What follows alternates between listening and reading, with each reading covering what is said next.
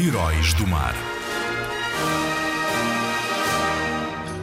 Afonso Baldaia esteve ligado à casa do infante Dom Henrique, tendo sido um dos primeiros navegadores a ser enviado para explorar a costa ocidental de África.